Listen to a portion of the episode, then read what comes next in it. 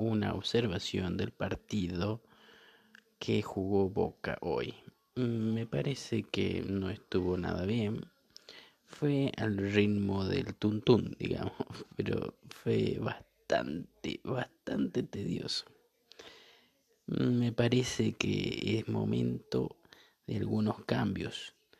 Mm, ya con el hecho de haber visto a Tevez de esa manera, en realidad no importa si haya errado o no, porque él es un ídolo de Boca, entonces lo importante es que haya jugado y que haya jugado de esa manera es raro y todo el equipo que haya jugado así, mm, peor. Me parece que le están errando un poco el camino. Pero acá lo que tratamos es de ver qué pasó, qué pasó, porque en realidad ni Racing ni Boca jugaron bien. Este Racing jugó a defenderse y Boca también.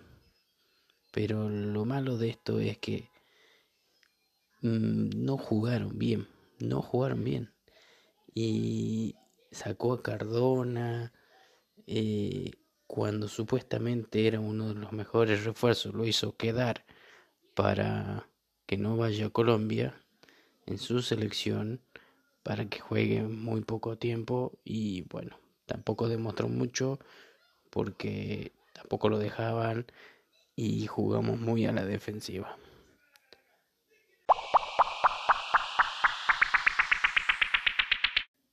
Boca dice ruso que fue superior. ¿Qué piensan ustedes?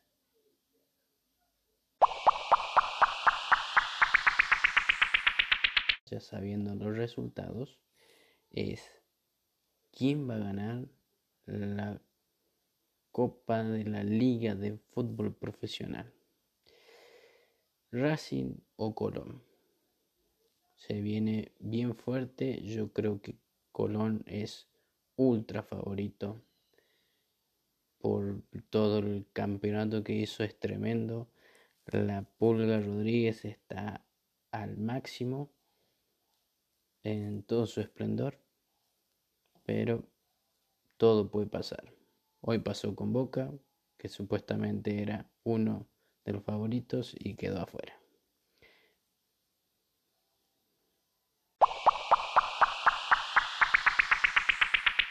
con Boca. ¿Qué piensan ustedes?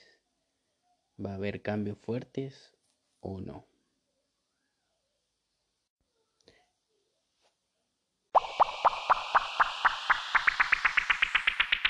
Vamos a seguir noticia a noticia y todo lo que vaya pasando en el mundo del fútbol, que está muy acelerado y vamos a ver día a día qué pasa.